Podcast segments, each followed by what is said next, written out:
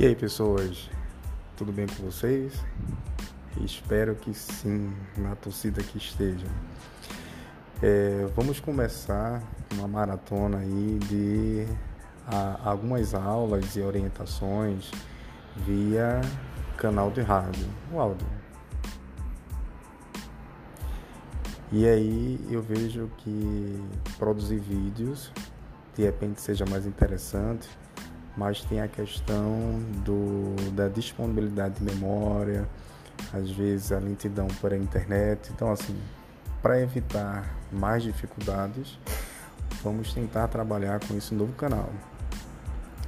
Então, esse canal é, vai ser exatamente para facilitar, orientá-los nos assuntos, nas didáticas, nas atividades, entre outros. Mas hoje vamos bater um papo aqui sobre TDF, Tributo de Documentos Fiscais, que passamos aí nas últimas semanas trabalhando com o ICMS, o IPI e o SS. Então vocês viram que o ICMS, o Imposto de Circulação de Mercadorias e Serviços, ele atinge né, todos aqueles comércios né, que trabalham com a circulação de mercadorias isso sendo distribuidoras, sendo é, transportadoras, entre outros. Vocês viram também que o IPI é o imposto de produtos industrializados que incide diretamente nas empresas que transformam matérias-primas em produtos acabados ou aperfeiçoam produtos ou melhoram produtos ou reatualizam produtos, ou seja, são empresas que é, trabalham com a transformação de materiais.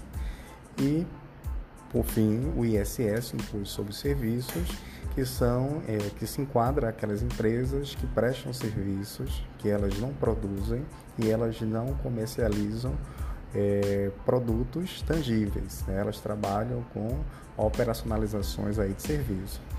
Então, imaginando o seguinte: eu tenho uma empresa que, além de vender, eu tenho é, serviços, pensando como academia. A academia, ela, ela é contribuinte aí do ISS, porque ela presta serviços, é, serviços de ginásticas, etc. Só que dentro da academia tem uma loja que vende produtos e suplementos. Então, nesse olhar crítico, você precisa avaliar a atividade primária é, desse empreendimento. Então, se for encontrado que a atividade maior é a comercialização de produtos e menos atividades né, ginásticos é, de academia, aí a empresa ela é, ela acaba sendo submetida ao ICMS. Mas se ela declara em documento né, que o KNAI primário é a prestação de serviços, então ela é contribuinte do ISS. Né, olhando para essas vertentes, nós temos aqui três é, envolvidos, né, no caso o ICMS, é, a empresa recolhe e repassa aí para o Estado, o IPI, a indústria recolhe e passa para a União e o ISS recolhe e passa para a prefeitura da sua localidade. Então, o ICMS em Pernambuco equipara a 18%, o IPI ele tem né, uma, uma dinâmica né, de percentual que pode chegar de 5 a 330%, isso depende da originalidade da transformação do produto. E o ISS também tem a sua limitação de no máximo 5%. Então, a, esses acordos são alinhados e definidos né, na Constituição Tributária, onde submete aí o apadreamento de cada uma dessas pilares. Tranquilo? Então, o que é que eu vou trabalhar com vocês hoje?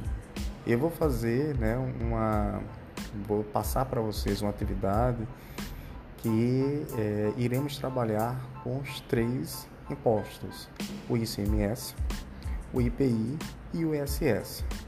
Tranquilos? Então, vamos aí dar início a mais uma maratona aí de aprendizagens. Espero que tenha sido aí esclarecedor essas orientações. Qualquer dúvida, fala comigo pelo WhatsApp ou pelo Google Sala de Aula também. Forte abraço.